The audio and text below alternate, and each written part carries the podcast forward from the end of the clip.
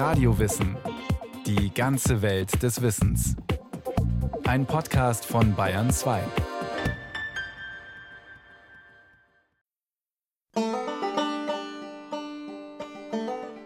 Um 1820. Eine kleine Blockhütte am Abend, mitten in der Wildnis des noch jungen Bundesstaats Indiana. Grenzland der ebenfalls noch jungen USA, noch kaum erschlossen Richtung Westen. Aus der Hütte scheint kein Licht. Das einzige Fenster hat kein Glas. Es ist mit Holzbrettern verschlossen. Ansonsten ein Raum, ein Kamin, fertig. In der engen Hütte sitzen Thomas Lincoln, seine zweite Frau Sarah und ihre Kinder aus den ersten Ehen. Eines von ihnen ist Abraham. Er ist zwölf und alle hören ihm zu, wieder einmal. Er liest Geschichten vor, aus Tausend und einer Nacht oder Robinson Crusoe. Überhaupt liest der Junge pausenlos, vor der Arbeit, nach der Arbeit. Holzhacken, lesen, bei Tranfunzeln, die er in Ritzen zwischen die Balken klemmt. Professor Jörg Nagler, Historiker an der Friedrich-Schiller-Universität Jena und Linken-Biograf. Dieser Lincoln hat von Anfang an seines Lebens ein enormes Interesse an Büchern und am Lesen, das er sich zum Teil selbst beibringt. Äh, wir wissen ja, dass Lincoln nur insgesamt etwa, wenn es hochkommt, ein Jahr Schulbildung genossen hat, wobei Schulbildung sehr rudimentär war. Also alles andere ist Autodidaktentum. Woher dieses Interesse kommt, woher diese Energie kommt, diese Selbstdisziplin, dafür gibt es sehr viele Erklärungen. Wir stehen vor einem Rätsel. Mit neun hat der Junge seine leibliche Mutter verloren. Geboren ist er in Kentucky am 12. Februar 1809. Die Hütte damals sah nicht anders aus als die Hütte jetzt. Nur, dass die Stiefmutter ein paar Bücher mitgebracht hat in die Wildnis, zum Beispiel die Familienbibel. Später liest der Junge auch eine frühe Biografie von George Washington und ist beeindruckt. Alle Menschen sind gleich geschaffen, steht in der Unabhängigkeitserklärung von 1776. Aber er steckt im Grenzland fest, einer Welt voll christlichem Fundamentalismus, Gewalt und harter Arbeit. Der will er entfliehen durch Bildung und Selbstdisziplin. Also etwas bewegt sich in Lincoln, ein Motor, und er sagt sehr früh schon, das ist belegt, in seiner Kindheit und Jugend, er möchte Spuren hinterlassen in der Welt. Das wird er. Der Junge aus der Blockhütte wird einer der bedeutendsten Politiker des 19. Jahrhunderts. Er wird der Befreier der schwarzen Sklaven, doch bis heute wird leidenschaftlich darüber gestritten, was seine Motive waren.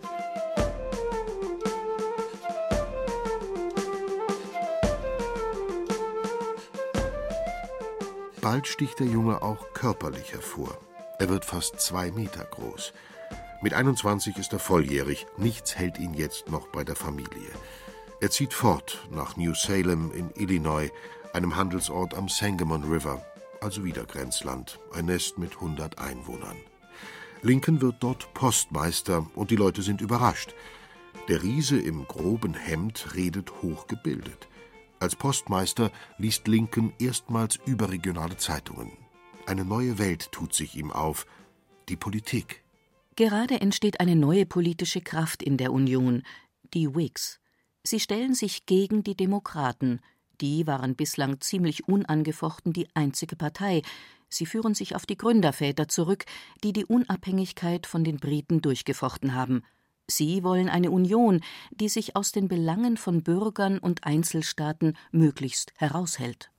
Dagegen die Whigs, sie wollen eine zupackende Union, Sie wollen die riesigen Gebiete im Westen auch für Industrie und Handel erschließen, und sie legen viel Wert auf Bildung.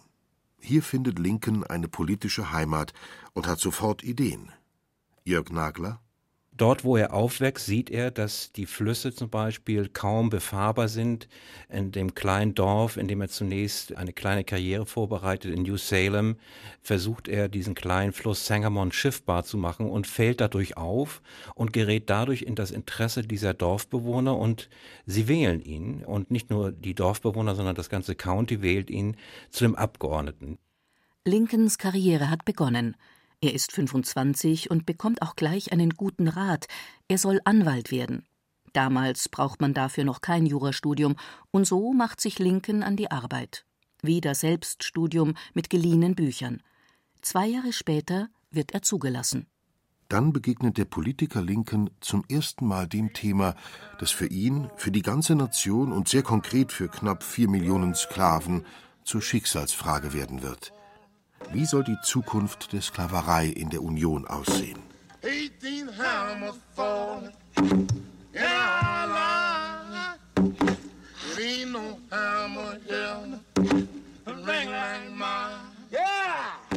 Eine Rückblende. Wieso gibt es in den USA überhaupt Sklaverei? In der Unabhängigkeitserklärung heißt es doch, alle Menschen sind gleich geschaffen. Professor Britta Waldschmidt-Nelson, Amerikanistin an der Universität Augsburg. Es war durchaus so, dass es ja im Zuge eben der amerikanischen Revolution viele Amerikaner gab, die sagten, Sklaverei ist einfach ein System, was unserer freiheitlichen Verfassung unwürdig ist. Das hat ja auch zum Beispiel Jefferson immer selber gesagt. Jefferson sagte, Sklaverei ist schrecklich, ja, Sklaverei ist was Böses, ist moralisch falsch, aber wir können es irgendwie nicht so richtig abschaffen und wir hoffen also darauf, dass es im Laufe der Zeit irgendwie von selber sich einfach auflösen wird. Ein sofortiges Verbot scheint schlicht zu teuer. Gründerväter wie Jefferson waren selbst oft Sklavenhalter, und wer hätte sie entschädigen sollen? Verboten wird immerhin ab 1807 der weitere Import von Sklaven. So sollen sie allmählich von alleine immer weniger werden. Trotzdem geht die Verfassung von 1787 ausdrücklich von Sklaveneigentum aus, während die Unionsstaaten im Norden bereits nach und nach die Sklaverei verbieten. Das bedeutet aber, dass im Norden jetzt wirklich zu Beginn des 19. Jahrhunderts die Sklaverei im Prinzip aufhörte zu existieren. Aber die hatte natürlich auch im Norden vorher eine vergleichsweise geringe wirtschaftliche Bedeutung. Und im Süden, wo man eben die Plantagenwirtschaft hatte mit Baumwolle und Zucker und Tabak, spielte die Sklaverei halt eine größere Rolle.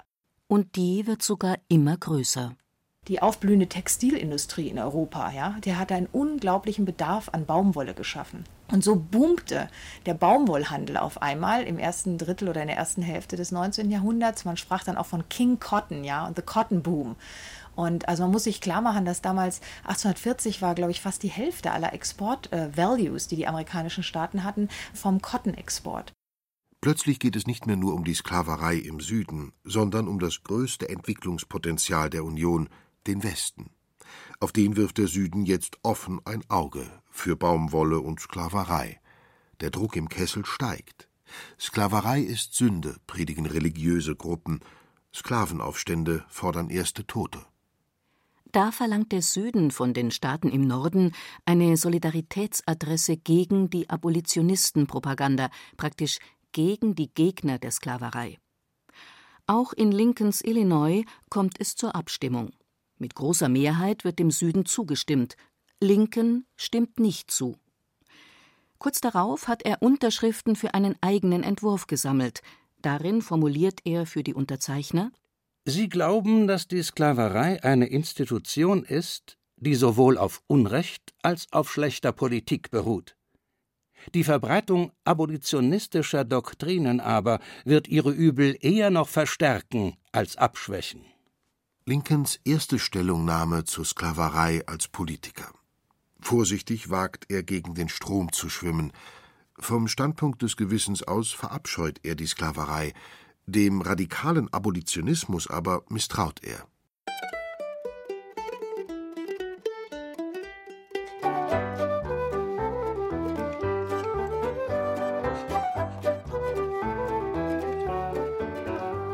Mittlerweile lebt Lincoln in Springfield, dem politischen Zentrum von Illinois. Im Winter 1839 trifft er dort auf einem Ball Mary Todd, eine Tochter aus gutem Haus. Kaum eine Lincoln-Biografie verzichtet darauf, Mary als wahre Heimsuchung in Lincolns Leben zu beschreiben, streitsüchtig, verschwenderisch, launisch. Jörg Nagler hält dieses Bild für falsch. Mary war eine gebildete Frau und wurde, obwohl sie aus einer Familie stammte, die Sklaven hielt, eine starke Gegnerin der Sklaverei. Sie hat eine starke Willenskraft, hat Lincoln, wenn es immer möglich war, auch überredet, größere Ämter anzustreben. Man weiß von einem Gespräch, das er mit einem deutsch-amerikanischen Journalisten führte, kurz vor seinem Präsidentschaftswahlkampf, wo er sich noch nicht vorstellen konnte, Präsident zu werden. Und er sagte, ohne Mary hätte ich die Entscheidung kaum getroffen, dieses große Amt anzustreben. Soweit ist es freilich noch nicht. Im Jahr nach der Hochzeit der beiden, er ist 33, sie 23, wird Robert Todd Lincoln geboren, der einzige der insgesamt vier Söhne, der das Erwachsenenalter erreicht. Mit dem Vater geht es aufwärts, auch als Anwalt. Er vertritt Fälle von kleinen Leuten, es geht um gestohlene Kühe, aber auch um lukrative Interessen von Eisenbahngesellschaften. Doch dann wird die Sklavenfrage endgültig explosiv. Bislang hat für künftige Staaten im Westen eine Nord-Süd-Linie gegolten, über die hinweg keine Sklaverei erlaubt ist. Nun erreicht Stephen Douglas, der demokratische Senator von Lincolns Illinois, dass alle künftigen Staaten der Union frei entscheiden können, ob sie die Sklaverei haben wollen oder nicht. Nach dem ersten Aufschrei bildet sich sogar eine neue Partei gegen das Übergreifen der Sklaverei in den Westen, die Republikaner. Sie sammeln vor allem die früheren Anhänger der verblassten Whigs. Und auch Lincoln spürt, hier ist er wieder dabei. Jörg Nagler? Der Grundkonsens war der Kampf gegen die weitere Ausbreitung der Sklaverei. Wohlgemerkt nicht die Abschaffung der Sklaverei, wobei die Republikanische Partei auch Elemente in sich hatte, die genau das wollten, nämlich die Abolitionisten, also der radikale Flügel der Republikaner, die aber dann bereit waren äh, zu kooperieren mit dem starken, gemäßigten Flügel der Republikanischen Partei, zu der Lincoln gehörte. Und jetzt ist natürlich die Kardinalfrage, wie konnte so ein relativ unbekannter Lokalpolitiker aus Illinois dann überhaupt zum Präsidentschaftskandidaten gewählt werden? Zunächst macht Lincoln seinen Wählern klar, wie er sich als Sklavereigegner positioniert. In einer Rede 1857 sagt er Ich protestiere gegen die verquere Logik, dass ich, weil ich die schwarze Frau nicht als Sklavin will, ich sie notwendigerweise als Ehefrau haben will. Ich will sie weder für das eine noch das andere. Ich möchte sie einfach in Ruhe lassen. In mancher Hinsicht ist sie nicht mein Ebenbild, wohl aber in ihrem naturgegebenen Recht, das Brot, das sie mit ihren eigenen Händen verdient, zu essen, ohne jemanden darum bitten zu müssen. In dieser Hinsicht ist sie mit mir gleich und allen anderen. Dann kandidiert Lincoln als Senator von Illinois. Sein demokratischer Gegner ist kein anderer als Stephen Douglas. Der Wahlkampf zwischen den beiden wird US-Geschichte. Zwei Meister der politischen Rede halten je über 100 Wahlreden, immer wieder auch im direkten Duell. Erstmals gibt es Paraden im Wahlkampf, Fackelzüge. Und Douglas gewinnt. Zunächst. Denn der eigentliche Gewinner ist Lincoln, wie sich schnell zeigen wird. Wo auch immer in der Union-Zeitung gelesen wird, ist er nun bekannt geworden. Einer der größten Redner der Schöpfung, wie die New York Tribune schwärmt. Was sich gleich auszahlen wird. Wer soll Präsidentschaftskandidat der Republikaner werden? Auf dem Parteitag in Chicago übersteht Lincoln alle aussichtsreicheren Ostküstenkandidaten. Am Ende kommt er aus der Deckung und geschafft. Sein Gegenkandidat für den Sitz im Weißen Haus, wieder Douglas, jedenfalls im Norden. Denn die Demokraten haben sich über die Ausdehnung der Sklaverei zerstritten und treten mit zwei Kandidaten an. Am 6. November 1860 ist Wahltag. Lincoln sitzt fast den ganzen Tag im Telegrafenbüro von Springfield. Um Mitternacht sind die Ergebnisse da. Unbeschreiblicher Jubel bricht aus. Dann läuft Lincoln nach Hause und ruft: Mary, Mary, wir sind gewählt.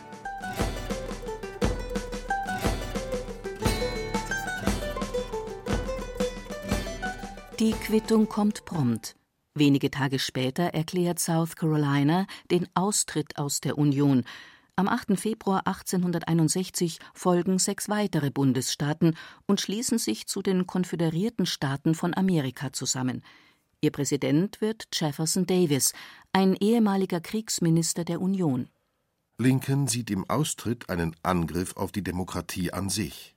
Wir haben gerade eine Wahl gewonnen, in der die Prinzipien fair gegenüber der Bevölkerung dargestellt wurden. Nun wird uns schon im Vorhinein gesagt, dass diese Regierung aufgelöst werden soll, bevor wir das Amt überhaupt übernehmen, wenn wir nicht jenen gegenüber kapitulieren, die wir gerade besiegt haben. Wenn wir aufgeben, ist das unser Ende und das unserer Regierungsform. Am 4. März 1861 wird Abraham Lincoln vereidigt als 16. Präsident der Vereinigten Staaten. Am 12. April beschießen die Konföderierten Fort Sumter vor Charleston. Der Bürgerkrieg ist ausgebrochen. Keiner der Beteiligten ahnt, was sich die nächsten vier Jahre an Grauen und Grausamkeit ereignen wird.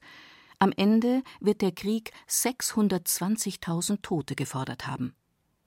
Warum? Ist Lincoln wirklich angetreten, um die Sklaverei im Süden abzuschaffen? Tatsächlich hat er das nie gefordert. Vielmehr hat er immer betont, dass die Verfassung die Sklaverei im Süden sogar schütze. Den Bürgerkrieg führt Lincoln zunächst also nicht für die Sklaven.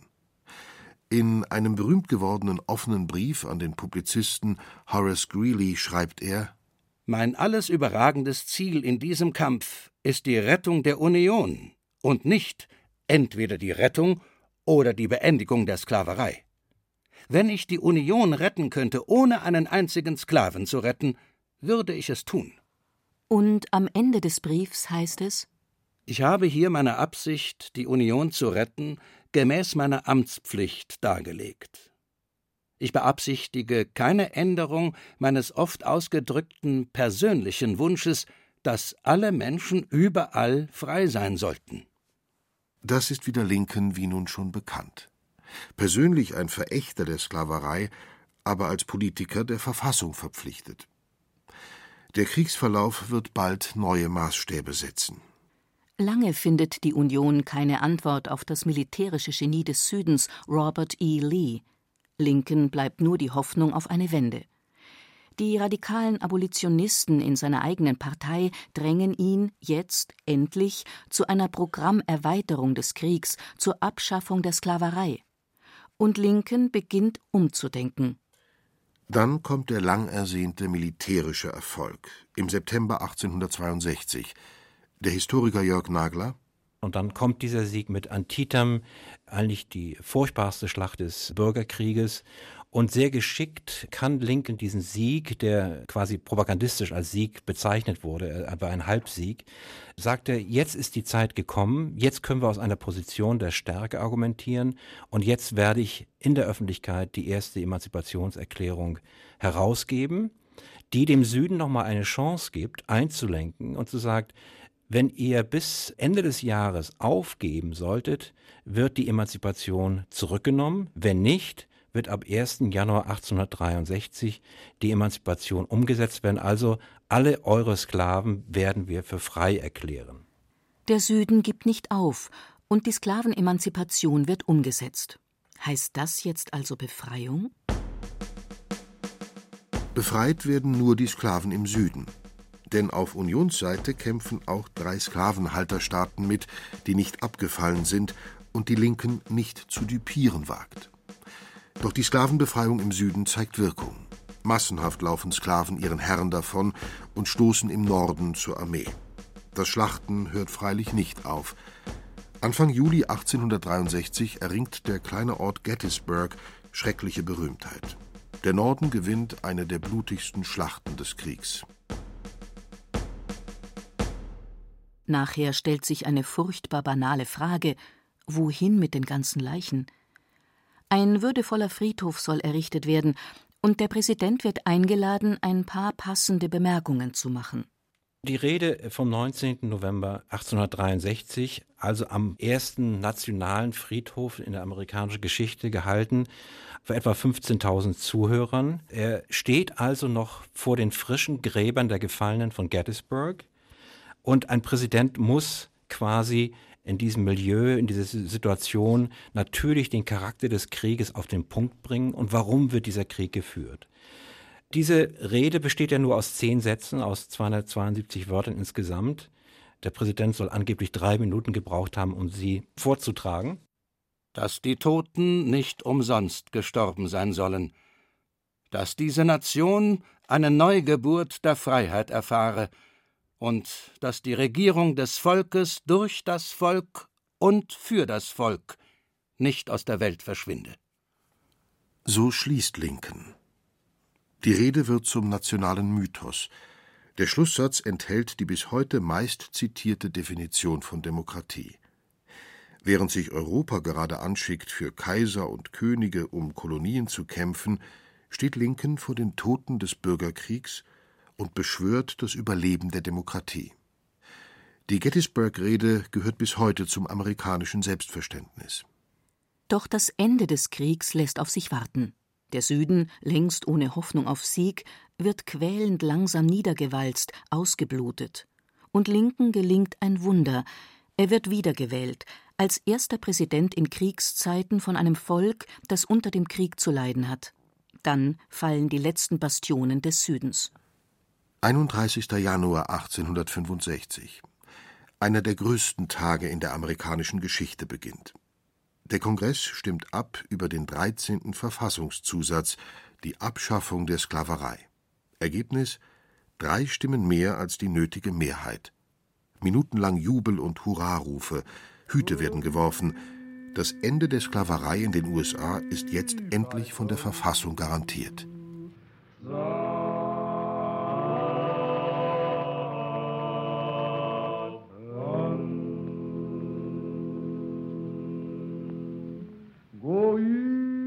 Nur wenige Wochen später, Karfreitag, 14. April 1865. Lincoln sitzt am Abend im Theater, ein Logenplatz, neben ihm Mary, er bequem im Schaukelstuhl. Er sieht nicht, dass plötzlich ein Mann hinter ihm steht, der zieht eine kleine Pistole und schießt ihm in den Hinterkopf. Dann springt er auf die Bühne und ruft ins Publikum So ergeht es den Tyrannen, der Süden ist gerecht. Dann flieht John Wilkes Booth. Mary schreit, Chaos bricht aus, Lincoln atmet noch. Schwer verletzt wird er in ein Haus über die Straße gebracht. Dort beginnt die Nachtwache. Ärzte, Minister, Militärs, ein Pfarrer und Sohn Robert sind anwesend. Vor dem Haus versammeln sich im Lauf der Nacht tausende Menschen. Um 7.22 Uhr am Morgen hört Lincoln auf zu atmen. Tage später wird der Attentäter gestellt und erschossen. Lincolns Leichnam wird zurückgebracht nach Springfield, 2000 Kilometer weit, in einem Zug aus schwarz verhängten Wagen. Millionen Amerikaner stehen entlang der Strecke. Der Präsident ist tot, und eine Nation hat über Nacht einen beinahe übermenschlichen Sinnstifter. Wäre Lincoln auch ohne den Mord zum Mythos geworden? Sein Biograf Jörg Nagler? Also ich würde meinen, ohne diesen Mord wäre Lincoln nicht in diesem mythischen Himmel aufgestiegen, den man ja nach wie vor verspürt, wenn man über Lincoln spricht. Er ist letztendlich, und so waren die Zeitkommentatoren, die kirchlichen Vertreter sahen es auch so, er ist quasi für die Nation gestorben als Märtyrer. Er wollte Spuren hinterlassen, der Junge aus der Blockhütte. Der Kriegsminister Stanton war an Lincolns Sterbebett der Erste, der die Sprache wiederfand, als Lincoln aufhörte zu atmen. Er sagte: Now he belongs to the ages. Jetzt ist er Teil der Geschichte. Sie hörten Abraham Lincoln Trauma Bürgerkrieg und Traum von Freiheit von Thomas Morawetz. Es sprachen Stefan Wilkening, Ruth Geiersberger und Rainer Buck. Technik Adele Kurzil, Regie Sabine Kienhöfer. Eine Sendung von Radio Wissen.